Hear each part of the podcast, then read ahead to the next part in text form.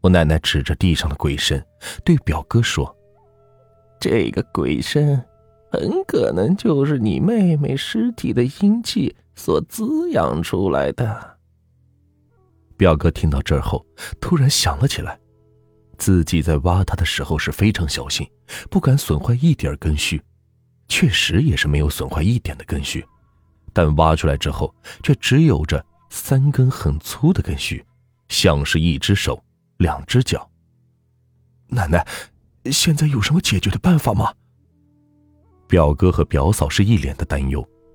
奶奶说：“如果把这株鬼参重新埋回原地，每日以母鸡血浇灌，半年后，二人能够怀孕，便说明鬼参娃娃原谅他了。如果半年后还是不能怀孕，就说明鬼参娃娃并没有原谅我表哥，就只能请。”孙神婆出马了。果然，就在半年后，表嫂是怀孕了，一年之后是生下了一个儿子。大家都以为这一切就此结束了，却没想到，仅仅只是开始。我表哥的儿子生下来，便重病缠身，身体极弱，有很大的可能夭折。奶奶是长叹一口气，对我表哥说。哎，果然还是没能逃脱。那鬼神娃娃真的是缠上你们了。奶奶当天下午就去了隔壁村，再去找孙神婆。这时我们才从奶奶口中得知，为什么不愿意过多的麻烦孙神婆。原来，做这种事情会让她折寿。本就高龄的她没几年活头了。可惜现在人命关天，只能是打扰对方了。最后奶奶是费了九牛二虎之力，好说歹说，以让表哥照顾她的晚年为条件，她才答应帮我表哥。或许是他干这一行会沾染霉运，孙神婆一直是无儿无女。孙神婆都八十多岁了，眼珠白灼，盯着我表哥的儿子是看了半天后，才说。你这鬼神娃娃是由你妹妹的尸体滋养出来的，沾染了她的阴气与残念。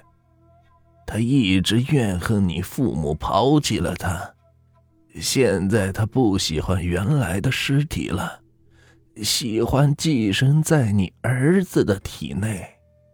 可惜，新生儿的躯体孱弱。承受不住鬼生娃娃的阴气，必然是体弱多病，恐怕命不久矣呀！什么？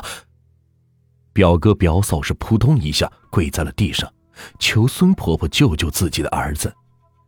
孙神婆答应最后出手一次，她让表哥去城里的殡仪馆偷买来一具死亡时间不超过一周的女人尸体。把尸体埋在后山那株鬼参的下面，每日以处女血浇灌。由于家里只有我一个未结婚的女儿，所以这个任务就是落在了我的身上。孙神婆说：“这是在种参，以鬼参娃娃培养新的躯体，然后把鬼参娃娃的阴气魂引出来，孩子才能活下来。”就这样一直持续了半个月。我每天晚上都会去滴一滴血液到鬼身上，就在我快要支撑不住的时候，孙神婆说可以了。那天晚上，她在那里摆上了七七四十九个纸扎人，然后把所有人都赶走了，只身一人抱着表哥的儿子，去长着鬼身的地方。谁也不知道那天晚上孙神婆做了什么。我们问孙神婆，她什么也不说。我只知道第二天回来后，表哥的儿子便渐渐的恢复了过来。从那时起，表哥跟奶奶采中药、卖中药，他每年都会上山祭拜那株沾染着自己妹妹残念与阴气的鬼神。为了避免受到鬼神的危害，他甚至去向神婆学了些许庇佑自己的土办法，求来了可以庇佑自己的护身符。这些年来，表哥是恪守承诺。一直照顾孙神婆终老。后来，我去了城里安家工作，又把上了年纪的奶奶接到城里生活。平日是工作繁忙，几年也是回不了老家一次。再回到老家的时候，是参加我表哥的葬礼。当时我得到这个消息，感觉是非常的突然。这些年，我表哥接受了奶奶的中药铺，又引进了一些城里的中药养殖的技术，靠着养殖中药的买卖是赚了不少的钱。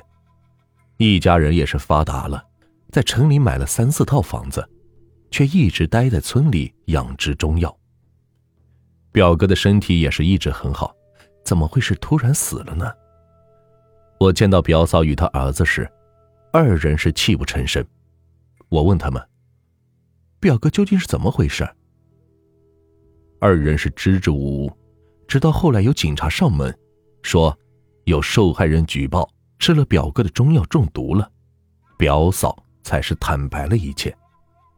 原来，我表哥的发家史并不是很光彩。当年，孙神婆救了他儿子后，表哥便如约照顾晚年的孙神婆，并趁着孙神婆还在世时，学了一些制服鬼神娃娃的皮毛手段，可以保着自己无恙。后来，随着越来越多的药贩子去村里收中药材，山上的野山参近乎是绝迹，很多人采参时。却连很小的种参都没有留下。当时我表哥虽然是做中药养殖，但赚钱周期太长，利欲熏心之下，把目光盯在了鬼身上。他去殡仪馆偷偷的买了刚死的尸体，弄来后埋在山后，借此暗中养殖鬼神，又与药贩子合作卖给别人，短短几年便发了大财。他借着从孙神婆那儿学来的手段，可以短时间内保自己无恙，不受鬼神娃娃阴气袭扰。但长期以往，阴气是越攒越多，被他卖出去的鬼神娃娃不计其数。他学来的保命手段也是压制不了，最终被鬼神娃娃缠身而死。表哥的死状很惨，身上都是黑乎乎的小孩手印。村里很多老人都传着。表哥私下种鬼参，被鬼神娃娃迫害的事，他们谣传鬼神娃娃在杀害了我表哥后，躲藏到了山上去了。从那以后，村里很少有人上山去采中药，都怕再遇到鬼神娃娃。有的药贩子怂恿村里人继续上山采药，他们加价收购，还说这是村里老人为了避免中草药被人采光，才编织出来的谣言。我表哥的死与鬼神娃娃无关，但村里人却没有一个愿意继续上山采药。表哥死后不久，表嫂的生意经营不善，最后是破产，这些年挣来的钱也都是赔了进去。不过他儿子却是很有出息，已经是大学快毕业了，只不过有些娘娘腔，有点女孩子气。每当我提到这个事，奶奶总是微笑不语。奶奶临终前对我说：“人在做，天在看，很多事情真真假假，鬼神是有毒的。你表哥将鬼参当做野山参拿出去卖，肯定是坑害了不少的人，这就是他的报应。”每当我回想起表哥的事时，都有种细思极恐。鬼神就算没有成精，没有养育出鬼参娃娃，那也是有毒的。不知道有多少家庭都毁在了表哥的身上，真是罪有应得呀。这个故事就结束了。如果你们喜欢我的故事，就请关注和订阅吧。接下来呢，我会带来更多好听有趣的故事，感谢你们的收听。